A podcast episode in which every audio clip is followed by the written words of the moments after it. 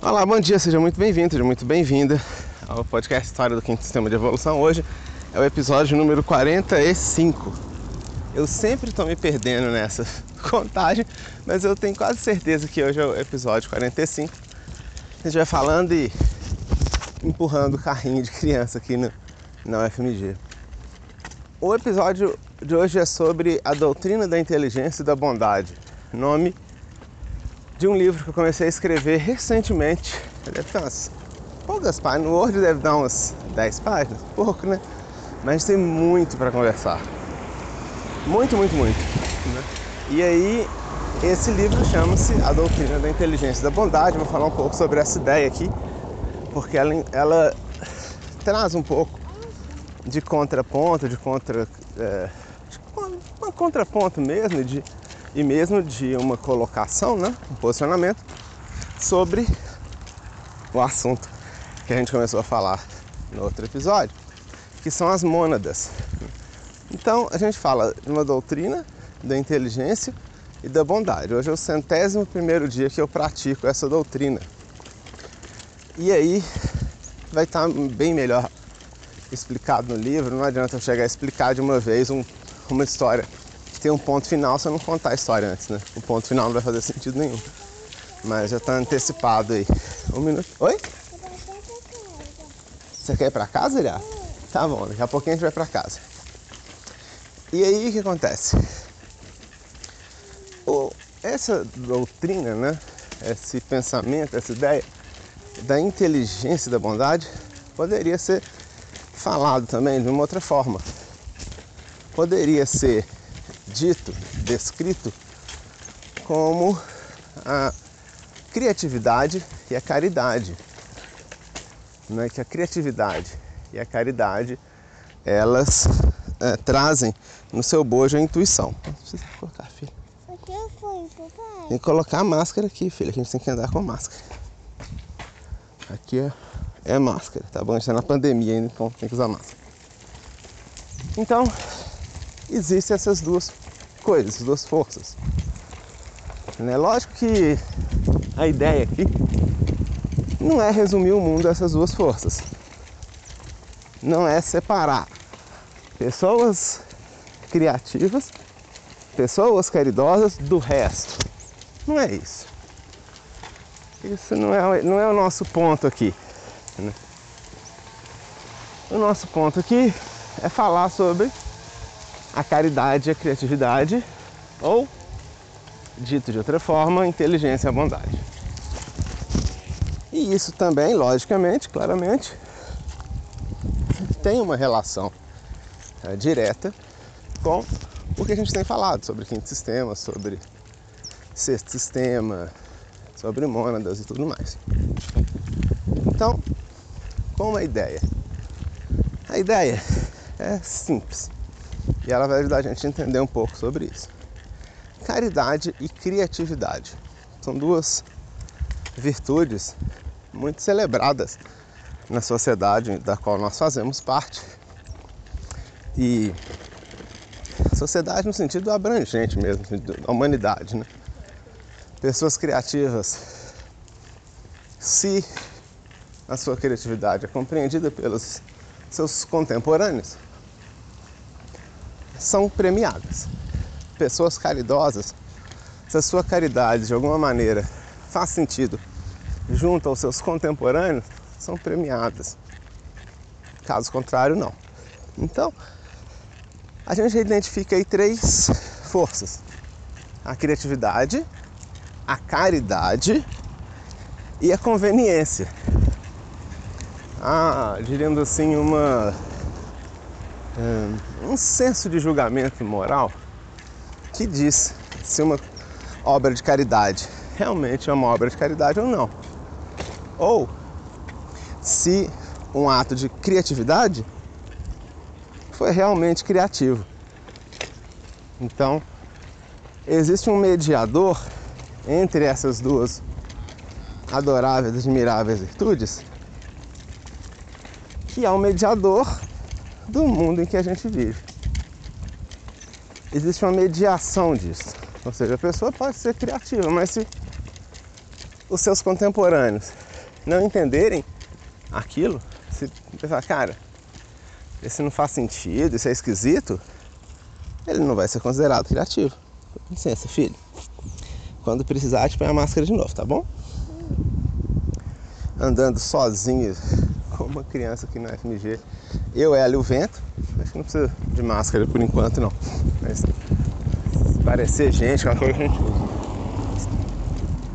Muito bem. Então, o que acontece? Existe um poder, uma instância, um, algo mediador da caridade e da criatividade. Esse mediador é o que a gente chamaria de, uma, de um quarto sistema numa linguagem teosófica, quarto estivaras, por ainda mais teosófico, que é a humanidade. É importante entender isso, esse senso crítico, estético, etc.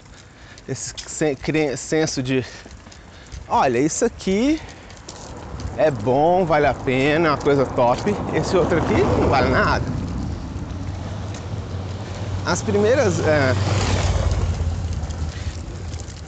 obras, né? Uma, uma, por exemplo, a famosa a famosa quinta sinfonia de Beethoven. Clássico, né? Todo mundo conhece. É o famoso tan dan dan dan. Esse Tandandandan aí, que hoje em dia é tão famoso, foi um escândalo na época do Beethoven. Diziam, Beethoven acabou, Beethoven já era.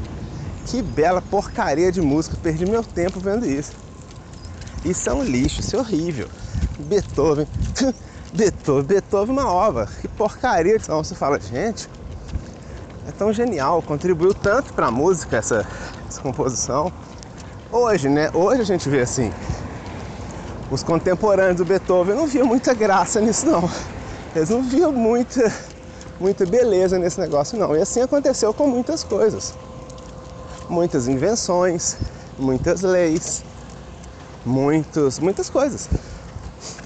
Muitas coisas passaram por isso. Muito tempo depois da morte de Jesus Cristo, ele foi considerado um mártir mas pelos judeus da época, por aqueles que se diziam seu povo e que ele dizia que era rei deles, não passava de um vagabundo, um criminoso. Hoje em dia, nós vemos Jesus com bons olhos. Na época de Jesus, ele era visto como um criminoso, como uma peste, uma desgraça, um demônio. Ele não era celebrado nem pelos seus. Tanto que foi traído por um dos seus. Não é mesmo?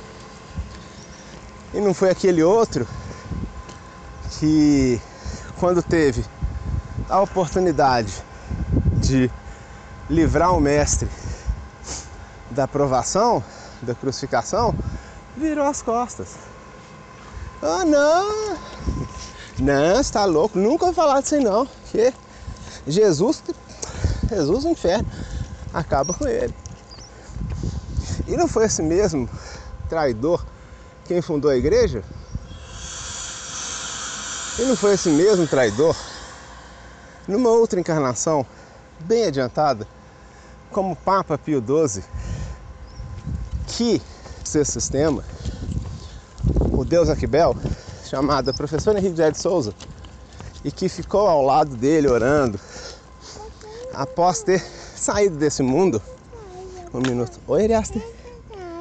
Vamos para casa então? Vamos, vamos para casa. Foi então esse mesmo Pedro quem fundou a religião cristã, não é isso? Não é assim que a história ensina? Então, o que Jesus fez anos depois de ter sido feito foi considerado uma obra de caridade um sacrifício, uma doação, um desprendimento de si, etc. Na época em que foi feito, não foi nada disso. Então existe todo o tempo um poder mediador que arbitra o que é e o que não é. E esse poder mediador que a gente poderia chamar de karma, também pode ser entendido como sendo o grau de consciência, de entendimento das coisas que uma pessoa ou um grupo tem. Essa é a ideia. Um grupo de pessoas totalmente fanáticas, como aqueles é, islâmicos que promovem atos de terrorismo, né, explodem bombas amarradas ao corpo e tudo mais, tem um jeito de ver o mundo. Eles veem o mundo de uma certa forma. Eles não veem o mundo como o mundo é. Oi, Aster. Tá bom, vamos para casa. Eles não veem o mundo como o mundo é. Eles veem o mundo como eles querem ver, distorcendo a realidade para ela ficar conveniente para a forma como eles veem o mundo. Porque, de outra forma, eles não teriam como considerar-se pessoas nem sequer humanas, porque não possuiriam a mente, não possuiriam a lógica. Então é uma solução comum das pessoas desprovidas de inteligência, desprovidas de bondade, se agarrarem a ídolos e fundamentos, se tornarem fundamentalistas. É, é uma atitude comum das pessoas que não possuem os dons da criatividade e da caridade. As pessoas que agem por caridade, por imitação. Oi? A gente vai atravessar na faixa e vamos para lá, Ariaster. Então, essas pessoas são pessoas que a gente poderia chamar convencionais, convenientes, né? convenienciais, convenientes. São pessoas que agem por conveniência, não agem por caridade verdadeira. A caridade deles é uma imitação. A criatividade dessas pessoas é tão somente uma pequena modificação, muitas vezes aleatória, em algo criado por outros. Muitas vezes criado por pessoas que não seriam compreendidas em seu próprio tempo e por esse motivo tem a sua obra de criatividade tem a sua obra de caridade ressignificada, modificada, alterada por pessoas desprovidas desses atributos de criatividade e também de caridade, para que ela se torne-se conveniente à sua época. Então, nós localizamos aí os três tipos principais de pessoas. Pessoas ligadas estritamente a um quinto sistema de evolução, pessoas que possuem intrinsecamente nelas a criatividade, são pessoas cria pessoas inventivas, criativas, que realmente fazem as coisas de uma forma diferente, de uma forma única, pessoas que têm uma visão mais abrangente das coisas, conseguem ligar coisas distantes, assuntos distantes com facilidade, com perfeição, com precisão. Consegue associar várias coisas diferentes ao mesmo tempo e criar uma síntese dessas coisas, ou pegar um assunto e expandir para várias áreas diferentes. A gente está indo para casa, filho. A gente está indo para o carro, tá bom? Então, já viram que daqui a pouco termina o podcast, o episódio de hoje. Mas enfim, são essas pessoas. Minoria na humanidade, uma minoria bem pequena, para te falar a verdade. Você pensar bem, ah, tem um tal compositor. Vai ouvir a música dele e compara com as músicas que ele ouvia. Você vai ver que é muito parecido. Vai ver que realmente talvez tenha feito uma grande composição.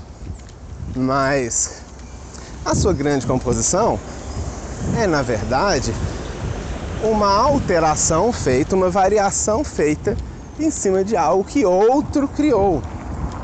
Então esse outro que inventou em primeiro lugar é que é o criativo mesmo.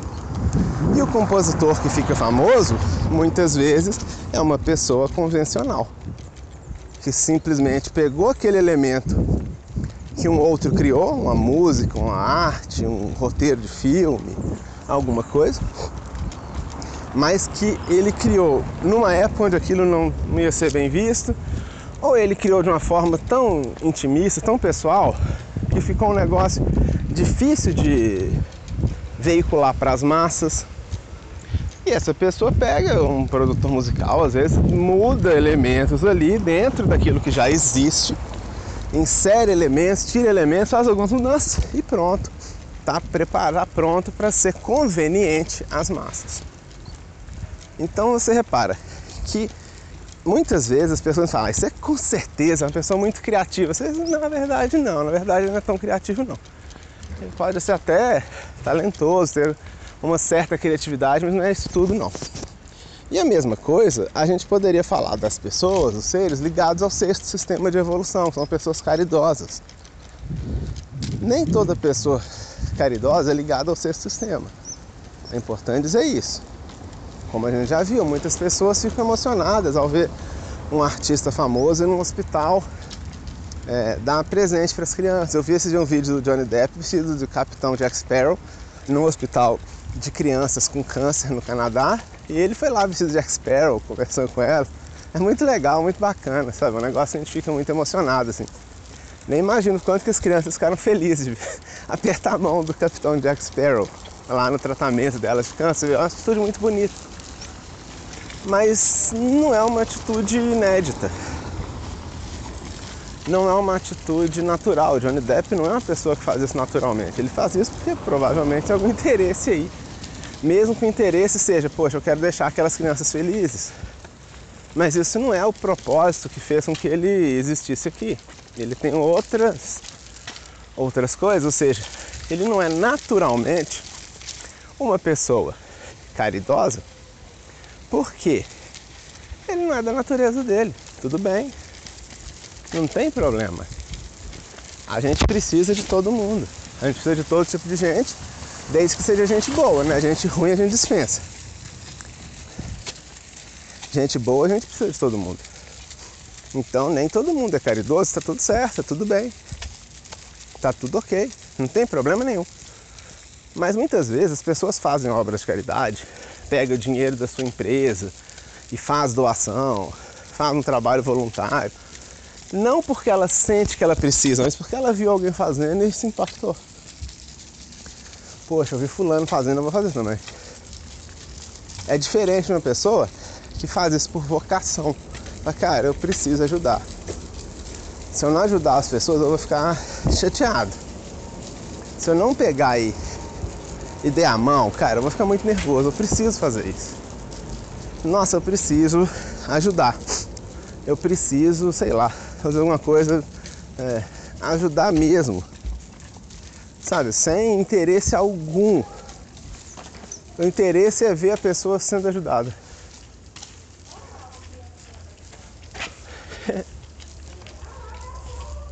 ah, dá tchau pro menininho ali, ó. Oi. Fala oi.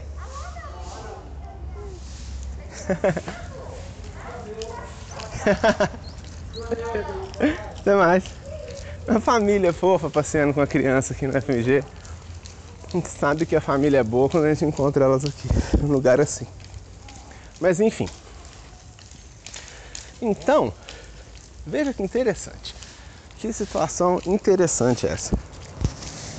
Um professor pode ser uma pessoa muito mais caridosa que um filântropo. Porque às vezes o professor está agindo pelo simples sentimento, pela simples vontade de ajudar. Às vezes não. Às vezes uma pessoa se torna professor porque ela quer ser admirada, quer ter aqueles alunos todos olhando para ele e guru eu tenho muitos alunos, mentorado. Que é vaidosa. Profissão que atrai gente vaidosa e quer se mostrar, quer ser visto, ser admirado. Tem pessoas que se torna um professor é o que restou para elas. Elas tentaram fazer outros lugares, como o Brasil. O professor não, não muito valorizado, essencialmente essa é ideia aqui no Brasil, infelizmente. E aí a pessoa acaba pegando isso para ela. Ela não é um professor, ela não tem essa vocação de ajudar, de ensinar, de pegar uma pessoa que estava numa situação bem inicial, não tinha condições de fazer as coisas e depois ensinar habilidades. Ó, cara, eu vou te ensinar passo a passo e tal. Não é um bom professor. É um conveniente, é uma coisa conveniente. Então, quando a gente vê pessoas que ajudam as outras, elas não são necessariamente irmãs de caridade. São pessoas que têm essa coisa, você vai falar, cara, se eu não pegar e não ajudar uma pessoa, eu vou ficar nervoso. A cobra vai fumar, eu vou ficar nervoso. Eu preciso, sei lá, escrever um blog, fazer um e-book, gravar um vídeo pôr no YouTube, no Instagram, criar um Instagram, fazer stories. Poxa, mas você não está vendendo nada, você não está cobrando nada. Cara, eu preciso ajudar as pessoas. Se eu não ajudar as pessoas, eu passo mal. Eu preciso, eu, fico, eu preciso ajudar. Eu sinto bem ajudando, eu gosto de ajudar. Tem gente que é assim, eu mesmo sou uma dessas pessoas. Precisa ajudar. Entende? É isso. São pessoas que possuem ali um pezinho bem forte no sexto sistema. Bem forte. Quer dizer que são pessoas carinhosas, amáveis, bobas, meigas? Não. Pode ser a pura grosseria. Nem tanto. Pode ser uma pessoa ríspida, uma pessoa é, rigorosa, uma pessoa séria, focada, uma pessoa que não é muito malemolente, não. Mas ela tem genuinamente o desejo de ajudar e ajuda dentro do possível. Ela não fica só na vontade, ela dá um jeito de ajudar, porque é muito forte. Ela dá um jeito de ajudar. Fala, você tem duas opções. Ou você ajuda essas pessoas, ou para você e tal. Ela vai ajudar. É pra lá, é pra lá, filho. O carro tá pra lá. Uhum. É pra lá, filho. Tá certo? Oi? A cascata tá aberta? Uhum. Tá, você quer passar na cascata? Uhum. Vamos passar do lado da cascata então. Meu filho adora essas coisas de água, né? Esse trem. Oi? Ah. Esse? Aqui é a reitoria do FMG. Uhum. Hum. Tá ali. Então. Sim, filha, cascata na sua frente. ali na frente. Então, o que acontece? Existem pessoas que vão possuir essa vocação, são pessoas criativas. Quer dizer que a pessoa que é criativa não é caridosa? Não, de forma alguma. A pessoa pode ser extremamente criativa e extremamente caridosa. Isso acontece também, por várias razões. A pessoa pode ser muito caridosa e só um pouco criativa. Pode ser só criativa, não é muito caridosa, não é muito criativa. É arguta. Mas não é uma pessoa muito caridosa. Quer dizer que é uma pessoa ruim? Não. Quer dizer que é uma pessoa egoísta, uma pessoa má, uma pessoa que faz mal para os outros? Não, de forma alguma. Ela só não é uma pessoa da ação voluntária, uma pessoa mais na dela. Tudo bem. Existem pessoas diferentes, lembra? Todo tipo de gente. Né? Existe todo tipo de gente. Então, quando a gente começa a ver isso, a gente começa a entender essa ideia da caridade e da criatividade. Ou, em outras palavras, a bondade e a inteligência. Oi? Hã? O peixe? Hum, ver, olha aqui o peixe no lago. Olha quantos peixes tem. então, essa é a grande ideia. Esse é o ponto, né? Esse é o ponto de que existe a caridade, existe a criatividade, existe a conveniência. São três Cs, né, na verdade? A boca fez três Cs. Essa conveniência é basicamente o chamado quarto sistema de evolução. Então, seres muito, muito, muito quarto sistema de evolução vão estar tá, tá sempre naquela coisa da conveniência, do que é senso comum, do que é o que todo mundo faz, o que todo mundo está fazendo, vai Maria vai com as outras, meio assim. Meio a moda do momento, isso tudo quarto sistema. A pessoa criativa, ela é criativa mesmo. A pessoa que precisa criar, ela pega e escreve um livro, ela é, faz uma música, inventa um, um vídeo, sei lá, faz alguma coisa. Inventa uma máquina, uma comida nova, cria uma nova ideia de um outro, uma outra legislação, sei lá, a pessoa dá o jeito dela. Porque a criatividade é muito grande, ela não faz isso assim, ah, vou fazer uma nova música porque assim eu vou ganhar tanto dinheiro, então não é por interesse. Ela faz, cara, eu preciso criar porque eu preciso criar, velho. Se eu não pegar e criar essa música, eu vou ficar nervoso. Vai me, dar, vai me deixar nervoso se eu não criar essa música. Oi, filho? O carro tá para esse lado de cá? Ah, você é muito observador. Então, essa é a questão. Oi? Onde você quer pôr a mão? Pôr a mão aqui, esse aí. Vamos pra lá, filho.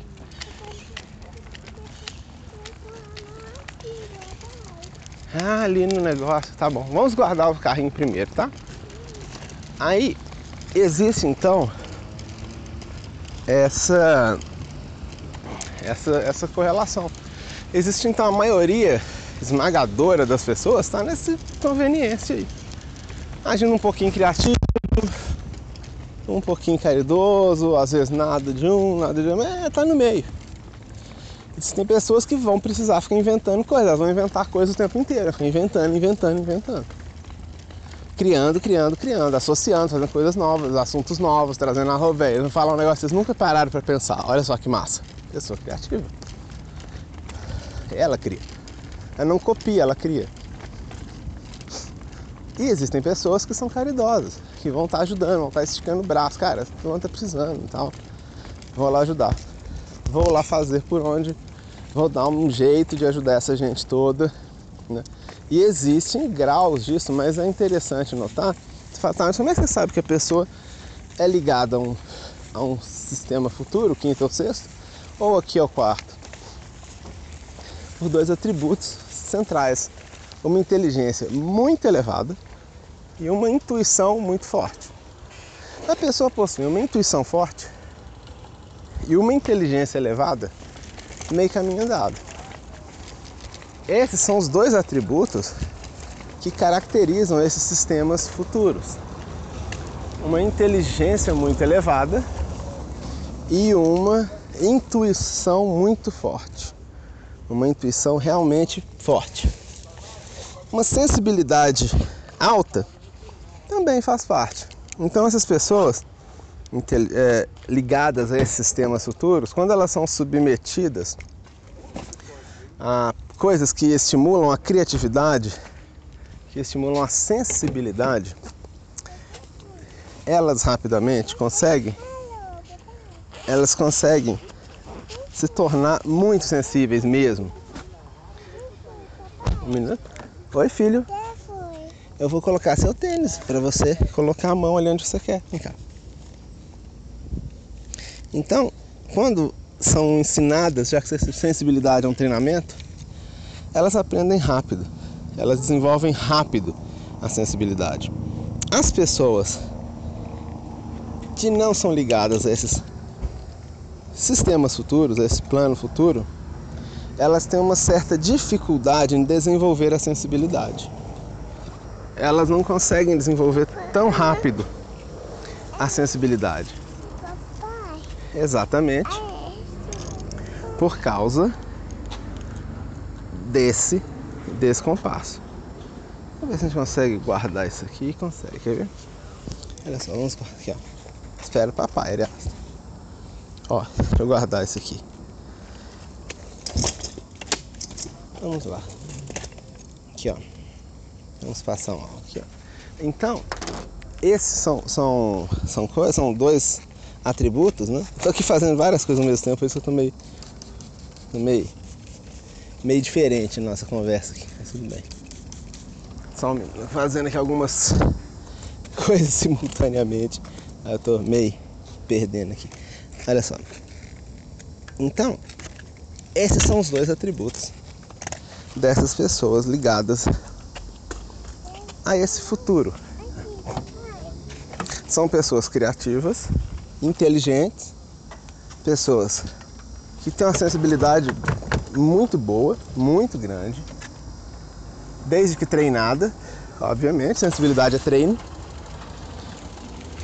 e em diferentes é, proporções, obviamente, porque cada pessoa é de um jeito. Então existem alguns são mais criativos, outros são mais caridosos, alguns têm uma sensibilidade mais desenvolvida porque desenvolveram a sensibilidade, outros têm uma sensibilidade menos desenvolvida porque não não desenvolveram esse, é, é, essa virtude, por assim dizer. Filha, espera. Olha só, olha para um lado, para o outro. Pronto. Vamos lá. Então daí isso é importante, né, para a gente fechar essa conversa, falando em termos das crianças, promover atividades para as crianças que exercitem, que forcem bastante a sensibilidade delas. Então, exercícios e práticas que tenham a ver com a inteligência emocional, que desenvolvam inteligências artísticos, que desenvolvam a percepção de nuances entre as coisas, ou seja, um azul escuro, um azul mais claro, um som mais alto, um som mais baixo, uma comida mais salgada ou menos salgada. Porque a sensibilidade é muito importante nesse processo. Nisso de se manifestar a intuição e a inteligência, né? de manifestar essa tendência natural à criatividade e também à caridade, para que a pessoa consiga direcionar essa força, para que isso não seja uma força latente, simplesmente, simplesmente uma, uma vocação, uma coisa que é um, um desejo forte que não se realiza por falta da inteligência, por falta de uma sensibilidade, né, por falta mesmo de um, uma situação de vida com que a pessoa sinta-se motivada a expressar a sua criatividade, a expressar a sua caridade, assim por diante. Essa é a, é a grande questão, né? Esse é o, é o ponto interessante disso tudo. Então, assim a gente vê esses três tipos né, de, de criaturas humanas, de mônadas. Né, as ligadas ao quarto sistema, esmagadora maioria, disparado de longe a maior parte. As ligadas ao quinto sistema, menor parte, e ao sexto sistema, menor parte também. Vimos que esses atributos de inteligência e bondade, de caridade e criatividade, eles permitem a expressão de algo chamado intuição. Então a chamada intuição, ela existe para além da inteligência e da bondade, para além da criatividade e da caridade. Mas como no momento atual em que nós vivemos, a intuição não tem como se manifestar totalmente, ela se manifesta através da criatividade e através da caridade. Por isso, repito, né, que existem pessoas que elas vão ter uma criatividade mais aflorada e uma intuição voltada para a criatividade. Ela vai intuir, poxa vida, acabei de ter uma intuição aqui, vou fazer um, um, um novo prato no restaurante, sei lá. Intuição. A intuição se manifesta como criatividade. Então a pessoa tem intuição, cara.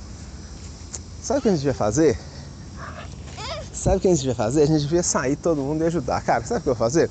Eu vou fazer um e-book, vou distribuir esse e-book de graça, que vai ajudar todo mundo a fazer tal coisa. Cara, vai ser ótimo, vou ajudar o pessoal.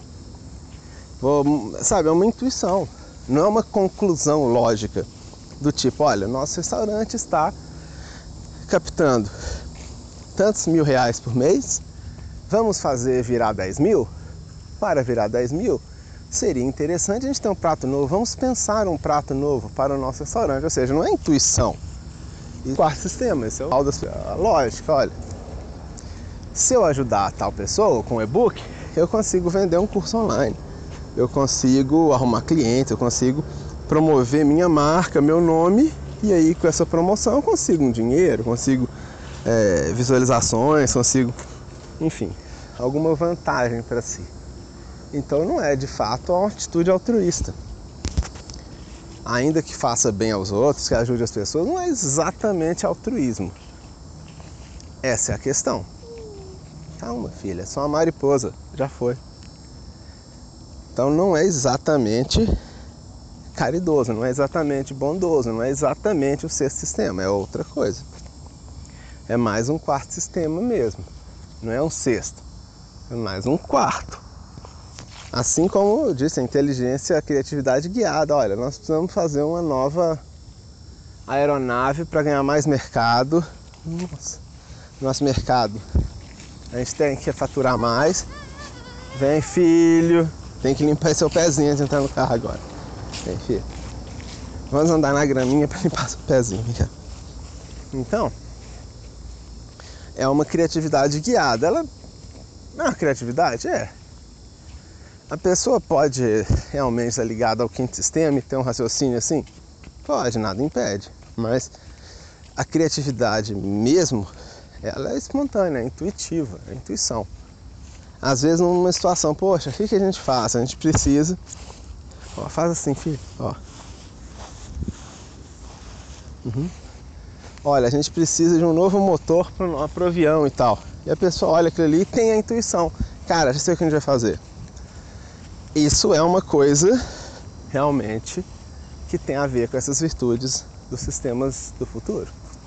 A pessoa teve a intuição, ela intuiu isso. Já quando ela concluiu de um brainstorm, muitas informações, uma coisa, ela concluiu e fez uma associação lá de um negócio com outro, com outro. Não é intuição.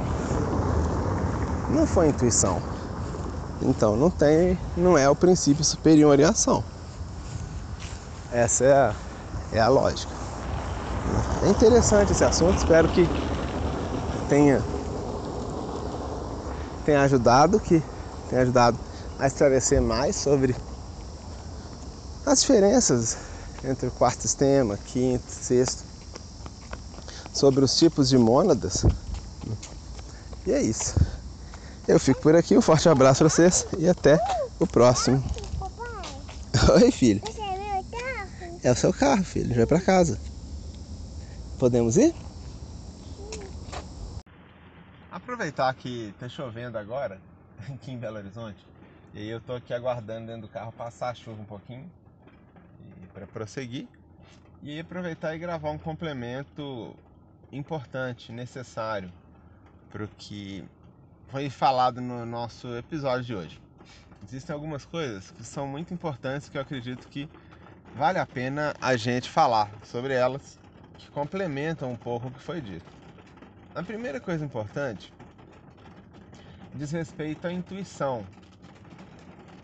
A intuição, na tradição teosófica e numa interpretação, numa forma de transmissão do professor Henrique José de Souza, a intuição ela é situada como se ela estivesse acima da acima dos princípios físico, emocional, mental, enfim, esse tipo de coisa. Mas tem um dado ali que é muito importante e o episódio acho que eu não deixei explícito essa essa questão que eu vou falar agora, que é uma correlação entre o que é falado e o que acontece. Porque eu acho que vale a pena a gente tentar entender as coisas do ponto de vista prático, do ponto de vista cotidiano, corriqueiro, né? Eu acho que vale super a pena entender as coisas assim. Né? E vai ficar um barulho de chuva aqui, mas é, acontece. Chuva também é, é uma coisa boa, é uma coisa muito positiva, muito importante. Olha só. Aí existe dentro da tradição teosófica, né, como eu disse, que através do que verte Budi e Atman, que o Akasha, o quinto princípio, seria o Tativa, através do qual os outros tátivas, no caso Bud e Atman, eles não, eles se manifestam nesses né? planos, eles se manifestariam através desse tátivo, a caixa, através desse princípio que é um quinto princípio que poderia ser considerado justamente a questão da criatividade, né? Como foi dito agora há pouco no episódio, né? A criatividade seria uma expressão desse quinto princípio, chamado mental abstrato também. O professor Henrique usa muito essa, essa nomenclatura, enquanto na teosofia tradicional é chamado de manas, humanas de ordem superior, né? o mental superior, como diria Rudolf Steiner, o mental abstrato, como diz o professor Henrique de Souza, é uma, é uma expressão, acho, bastante feliz para isso. Então, através da criatividade, que seria a manifestação mais tangível desse quinto princípio, nessa capacidade de criar do zero, a capacidade de pegar coisas que estão, separadas e uni-las, a capacidade de pegar um assunto e começar a espalhar esse assunto, desmembrar, explicar, colocar eh, ele em várias emoções, já que tem várias outras coisas, desmembrar e colocar esse assunto é, numa outra dimensão, né, por assim dizer, sintetizar coisas, tudo isso são características típicas desse mental é, superior. Né? E como criatividade, como a caixa, verteria através dele o outro princípio, no caso a bondade e o Atman, que seria a intuição. Na verdade, acontece um encapsulamento, por assim dizer, desses princípios, ou seja, no núcleo, no meio, é o Atman, ou a intuição pura. E acima dele, um oitavo princípio, chamado Ad Anu. Anu, na verdade, Ad é o primeiro, Anu é o segundo. Esse princípio que está além dos sete conhecidos é uma coisa difícil de explicar. Você vê, falar de criatividade é uma coisa abstrata. Falar de caridade, altruísmo é uma coisa ainda mais abstrata. Falar de intuição, nossa, intuição é muito mais abstrato que criatividade. E você imagina falar de uma coisa que está além da intuição, mas não é só um pouco além, é muito além, é muito diferente. É como você tentar explicar para uma pessoa lá da da época, vamos supor, das pirâmides do Egito, você pegar aquela pessoa e falar, cara, eu vou te explicar o que, que é o WhatsApp. A pessoa vai falar, não entendi, velho. WhatsApp? Que que, telefone? O que, que é um telefone? Que, que é um WhatsApp? Ele não vai te entender. Tá muito além da compreensão. Então, por mais que a gente se esforce aqui nesse com a mentalidade desse quarto sistema, né, dessa mentalidade convencional, é mais ou menos impossível entender o que existe lá no oitavo princípio. Eu posso afastar o telefone agora um pouco, porque a chuva diminuiu. Esse oitavo princípio é um negócio muito extraordinário, é muito além, ele é diferente. Então, quando chega nesse sétimo, o oitavo não é uma continuação do sétimo, o oitavo é uma outra coisa diferente, ou seja, do sete e desse sete para cima é uma transformação total, é uma outra perspectiva. É como se dissesse, a gente vai de carro daqui de Belo Horizonte até o Rio de Janeiro, mas para chegar lá na Europa, a gente não tem como andar de carro, não tem como atravessar o oceano de carro, ou a gente pega um barco ou um avião. Ou um disco voador, ou um teletransporte. Carro não, o carro não vai até a Europa, a não ser que a gente cave um túnel infinito até lá, mas é mais provável a gente ir num avião. Da mesma forma, Imagina que saiu de casa e pegou uma bicicleta. Aí depois da bicicleta pegou um ônibus. Depois do ônibus pegou um carro. Depois do carro pegou um trem. São veículos diferentes, mas eles todos são veículos de transporte terrestre. Eles têm uma, guardam uma certa semelhança. Aí saiu do trem lá no Rio de Janeiro, pegou um avião. Um avião é transporte aéreo, é outra coisa, é outro, é outra história um avião não tem tanta semelhança com um trem quanto um ônibus. Um ônibus é parecido com um trem. Um avião não é parecido com um ônibus, nem com um trem. Um avião é avião, um ônibus é outra coisa. Transporte aéreo, transporte terrestre. Né? E por que a gente está rodando e, e falando essa toda essa essa distinção? Porque quando a gente parte para além da intuição, além desse sétimo princípio, a gente vai estar numa outra jornada, numa outra coisa. Então, o que a gente conhece vai ser insuficiente. Vai ser totalmente insuficiente para entender essa outra coisa que existe para além. Tá? E essa outra coisa é a mônada. A mônada tá, ela existe exatamente lá nesse plano incognoscível, nesse plano distante, nessa realidade completamente distante de qualquer coisa que a gente possa imaginar. E quando essa mônada se manifesta, independente se é quinto sistema, quarto, etc., ela o faz em primeiro lugar através da intuição. Então a intuição é a primeira manifestação da mônada no nosso universo de sete dimensões, no nosso mundinho de sete dimensões. A primeira forma que ela usa é essa, a forma mais pura da sua manifestação através da intuição.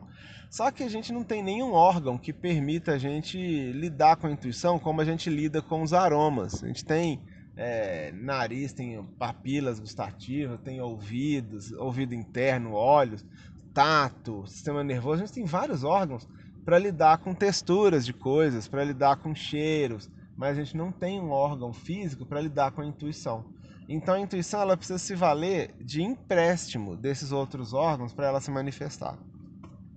Só que ao invés da intuição sair lá do plano incognoscível e se manifestar no plano físico através do fígado, do pâncreas, ela vem gradualmente mudando a sua configuração, mudando a sua forma, adotando algumas formas diferentes.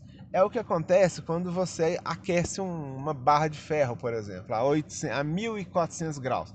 Se não me engano, 1400 e pouco é o ponto eutético dela, né, da barra, que ela fica meio líquido, meio sólido. Se não me engano é isso. Me permite, me corrija se eu estiver errado acho que é 1400 e poucos graus. Se você esquentar uma barra de ferro 1400 e pouco, ela vai virar um negócio diferenciado. Ela não é mais uma barra de ferro como você conhece, ela tem outras características. Se você pegar essa barra e esfriar na água, ela vai virar um tipo de aço, mais quebradiço, mas mais duro. Se você pegar essa barra e deixar ela refrigerando, é, esfriando na temperatura ambiente, até o tempo que precisar para ela esfriar, ela vai virar um aço mais maleável. E assim os engenheiros conseguem pegar um mesmo material e submeter a um processo A, B ou C, e o resultado desse processo A, B ou C é um material A, B ou C. Sendo que na origem era a mesma coisa. Ele não pegou uma barra de ferro e transformou numa barra de ouro. Ele pegou uma barra de ferro que era mais maleável, esquentou até o máximo, esfriou na água fria e ela virou uma barra de ferro durona, tipo bem dura, só que mais quebradiça, não fica tão maleável às vezes a barra de ferro estava muito dura. O que, que ele faz? Ele esquenta essa barra de ferro até um ponto X lá e deixa esfriar ela no ambiente, na temperatura ambiente, ela vai ficar mais maleável. Ou seja, os engenheiros, os alquimistas, os químicos, eles já conhecem esses processos.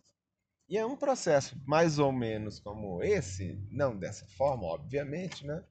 Que acontece com a intuição, ou seja, a mônada, ela é a própria intuição. A intuição é o que ela é o que a, é a, representação da mônada no nosso plano ninho de sete elementos. Só que essa intuição, ela, por se manifestar aqui para nós, ela ganha um revestimento exter mais externo a ela, diríamos assim. Um segundo, ela, se, ela muda a forma dela, ou seja, é como a barra de ferro que estava rígida e você deixou ela esfriar na ela fica mais maleável.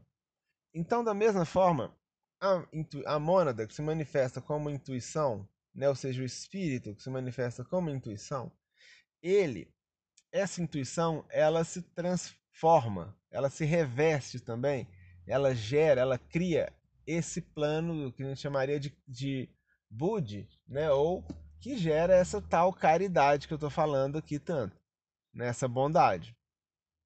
E essa mesma bondade, que na verdade a bondade ela é uma forma da intuição, que na verdade é a expressão do espírito, da divindade, da mônada, essa bondade, ela para se manifestar, ela ganha também esse contorno da criatividade.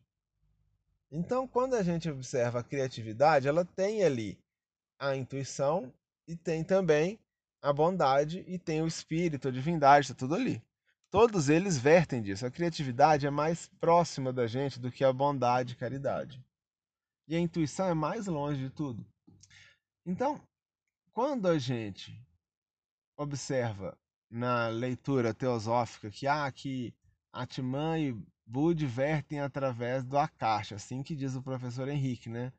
Por isso que tem azul, amarelo e o outro lá, o outro é meio púrpura, mas você vê que é verde, né? Para cima e vermelho para baixo. Tem essa história aí. Mas enfim, através do Akasha é que vem esses princípios superiores dessa forma. Ou seja, toda a criatividade legítima, como a gente falou no episódio, toda criatividade autêntica, ela tem uma certa dose de caridade, de bondade nela. Não é possível uma coisa sem a outra. Toda obra, toda obra de caridade, de bondade, ela tem também uma, uma dose de criatividade.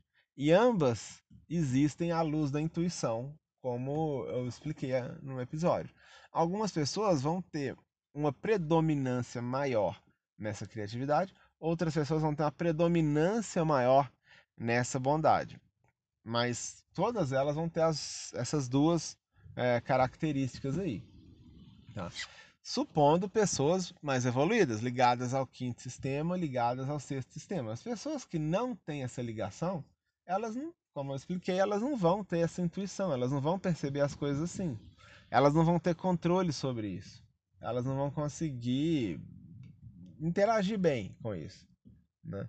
Elas vão imitar, elas não vão inventar, elas vão imitar, elas vão seguir os exemplos. É isso que elas vão fazer. E se você reparar bem, a gente vive num mundo que tem tanta gente desse quarto sistema, por assim dizer, o que é óbvio, a gente vive num mundo de imitadores, num mundo de imitação, onde a criança é convidada desde pequenininha a imitar os outros. E eu não falo de imitar no sentido de, ah, faça a letrinha igual eu fiz, faça. É importante que a gente tenha códigos de civiliza civilizatórios que façam com que a gente siga regras e comportamentos que façam as pessoas se entenderem. Imagina cada pessoa inventa um alfabeto próprio. É uma extrema criatividade, mas ninguém entender mais ninguém. Então é importante que a escola coloque regras para as crianças, que são regras de convívio, mas a gente tem que tomar cuidado para essas regras não serem excessivas e, nesse sentido, que a pessoa comece a seguir exemplos cedo demais exemplos que não devem ser seguidos. Essa é a grande questão. Né? Tem um coleguinha que faz grosseria com os outros e a criança vai imitar o coleguinha. Péssima ideia, não é bom imitar. O nosso cérebro, a nossa constituição humana, que é quaternária, que é ligada ao quarto sistema, ela faz com que a gente instintivamente fique observando e imitando. A nossa constituição psíquica, como bem descreveu Freud, leva a gente a ficar tomando os outros como exemplo, a internalizar, introjetar comportamentos de terceiros, ideias, falas de terceiros que não sejam as nossas e tomar para gente que o nosso jeito de ser é nosso, quando na verdade ele muitas vezes é imitado sem que a gente perceba. Então é natural que o mundo que a gente viva force mesmo as pessoas mais criativas, as pessoas mais caridosas, a ficarem se contentando em simplesmente imitar os outros. Isso é natural, porque todos vão ser humanos, todos vão ter um corpo humano que, por um lado, permite manifestação de Atman e outras coisas, e por outro lado, esse mesmo corpo humano é aquele que faz com que a pessoa tenha um instinto de imitar, tem um instinto de copiar, um instinto de fazer igual, um instinto de ir atrás daqueles outros que estão indo, que são princípios que, diríamos assim, coroam o reino animal. Um animal que imita outros animais, nossa, que animal evoluído.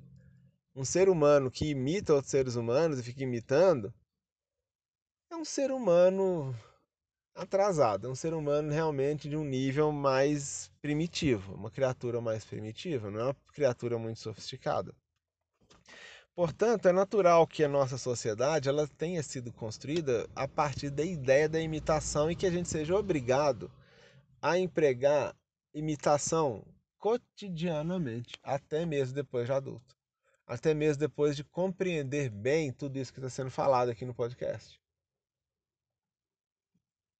Por esse motivo, é natural que as pessoas, mesmo ligadas ao quinto sistema, sexto sistema, que seja, que encarnam e vêm viver no mundo, nessa sociedade em que nós existimos, nessa humanidade em que nós existimos, elas vão acabar sendo levadas a imitar como os outros fazem. É o que vai acontecer.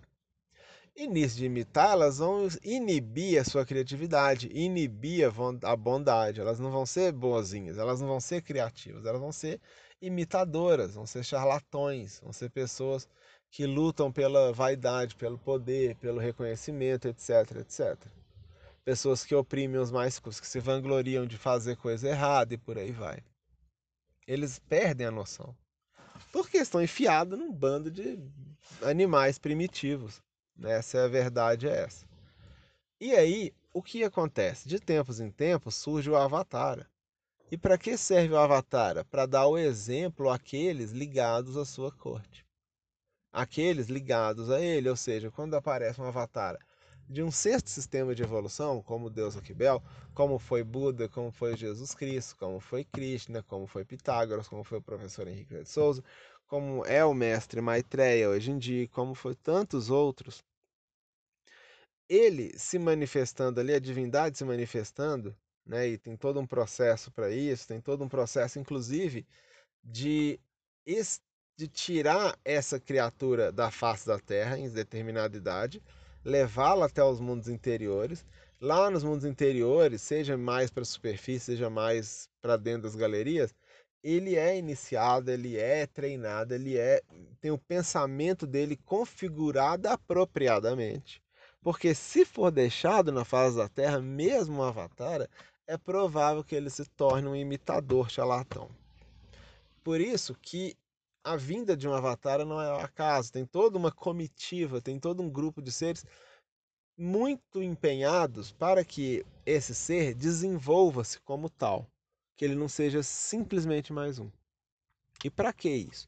Para dar o exemplo para aqueles que, por karma, vão acabar estando perto deles.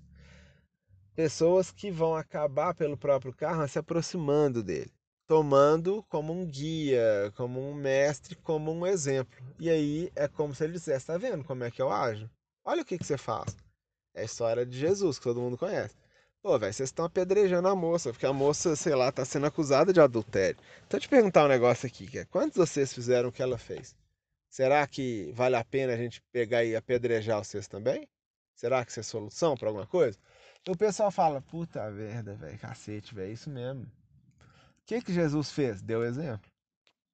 O que que Buda fazia com os seus adeptos? Dava exemplo, conversava, trocava ideia. Velho, não é assim que a gente faz, a gente faz desse outro jeito e tal e tal, e vai fazendo dessa forma, né? Então, o, quando a gente fala sobre a manifestação desses avatares, a gente está falando exatamente disso, de seres que vêm para dar um exemplo, né, por assim dizer, para mostrar exemplos para criaturas do seu, principalmente ligadas a ele próprio, ou seja, o avatar do quinto sistema para gente do quinto sistema, o avatar do sexto para gente do sexto. Quer dizer, olha, vocês têm uma evolução muito grande, vocês não precisam agir como os comuns. Vocês são gente diferente deles. Não é para vocês serem como eles. Vocês vão conviver com eles numa boa, eles precisam de vocês. Vocês são úteis para eles, vocês serão exemplos para eles, mas vocês precisam reproduzir o meu exemplo essa ideia, olha o que, que eu faço, olha quem você é, né? Esse que é o negócio. Então, isso que, que é, é importante de ser falado aqui. Tá? Isso acontece para o mal também. Quando você vê uma situação como aconteceu na manifestação do Hitler, e você tem ali o Goebbels, tem o Werner von Braun, tem um bocado de gente, né? Tem um bocado de, de, de pessoas ali completamente geniais, pessoas que, enfim, elas se expressavam ali a, a, revolta do Quinto Senhor, fazendo todas as coisas que o Quinto Senhor, como eu disse, eles interpretaram errado a revolta do Quinto Senhor e passaram a fazer coisas sombrias, maléficas, coisas terrivelmente é, tétricas mesmo. dentro dessa tônica do quinto senhor, da criatividade, né? da inteligência. Porém, o que acontece? O quinto senhor poucas vezes se manifestou como avatar, por causa da sua condição de anjo caído, não porque foi um castigo, mas porque, como ele foi precipitado aqui na face da terra de uma maneira imperfeita, diferente do seu irmão, que veio em forma dual, ou seja, como um, um casal, então ele não conseguiria fazer tantos avatares quanto ele gostaria, porque não teria a estabilidade necessária para gerar um avatar como foi Jesus Cristo e outros. Apesar de Maomé e Moisés serem duas grandes e conhecidas manifestações do Quinto Senhor, assim como o príncipe Pares da Grécia. Os príncipes ele fez a guerra terrível lá, né? Enquanto Moisés fez uma obra muito bonita, né? Moisés fez uma obra muito boa. O próprio é, Abraão também, o Arão, eu não conheço bem a mitologia é, hebraica, mas eu sei que Abraão, Arão, é um, é um desses que foi anterior a Moisés também, era o próprio quinto senhor. Então, você observa que o quinto senhor, ele também tinha sua manifestação avatárica, mas não tanto quanto o seu irmão sexto porque ele não estava na sua função, porque ele não tinha conforma, conformação, não tinha é, configuração, não tinha como ele se está estável o bastante para assumir seu papel. Então o irmão assumia o seu papel. Então, mas quando ele se manifestava, fosse como Hitler, como Stalin, como Gengis Khan, Stalin e Gengis Khan é a mesma pessoa. Hitler e Attila é a mesma pessoa, Tamerlão e Mussolini é a mesma pessoa. Então, mas Hitler é um pouco mais quinto senhor que os outros. Quando ele se manifestava, né, como Hitler, por exemplo, acontecia que em volta dele vários desses é, seres ligados a ele, esses asuras, por assim dizer, da sua corte, se manifestavam também, vários e vários. Mas não havia um exemplo positivo do quinto senhor para seguir, porque ele não conseguia se manifestar de uma forma positivo. Por essa razão, coube ao seu irmão, o sexto, vir da forma que foi possível com os adeptos. E isso é uma tragédia porque a queda do quinto já foi um negócio complicado. E você imagina criaturas de extrema criatividade reproduzindo cada uma de uma forma diferente aquela mesma queda. Imagina, as, esses seres reproduzindo cada um de um jeito, e um mais genial que o outro, e todos gênios do mal, por assim dizer. Gente maligna, com ódio, gente com raiva mesmo, com toda a vontade do mundo de explodir o mundo, de explodir as pessoas, de acabar com isso tudo e, e dotados de uma mente tão extraordinária, tão bem trabalhados. Né? O quanto que foi difícil, o quanto seria muito mais fácil o Quinto Senhor fazer alguns avatares e tal, mas ele não podia por causa da sua condição. Mas felizmente todos foram redimidos pelo exemplo. Então a manifestação do Avatar se dá muito para isso. Né? Não é pela humanidade grosseira, não é para a humanidade, não é, para, é para os seus. É para os seus. É o que faz a gente fechar essa argumentação pensando quais são os seus quando se diz sobre o mestre Maitreya, avatar do momento atual. Quais são? Quem que é o povo de Maitreya? Não são aqueles velhos lá que foram redimidos, eles já foram. Os que tinham que redimir já foram. Os que não conseguiram não vão conseguir mais. Sinto muito, lamento. Uma pena. Então quem que serão? Quem que seriam esses seres ligados ao mestre Maitreya e ao seu irmão Mitradela? Tá aí um grande mistério para a gente tentar desvendar depois. É isso, gente. Um forte abraço.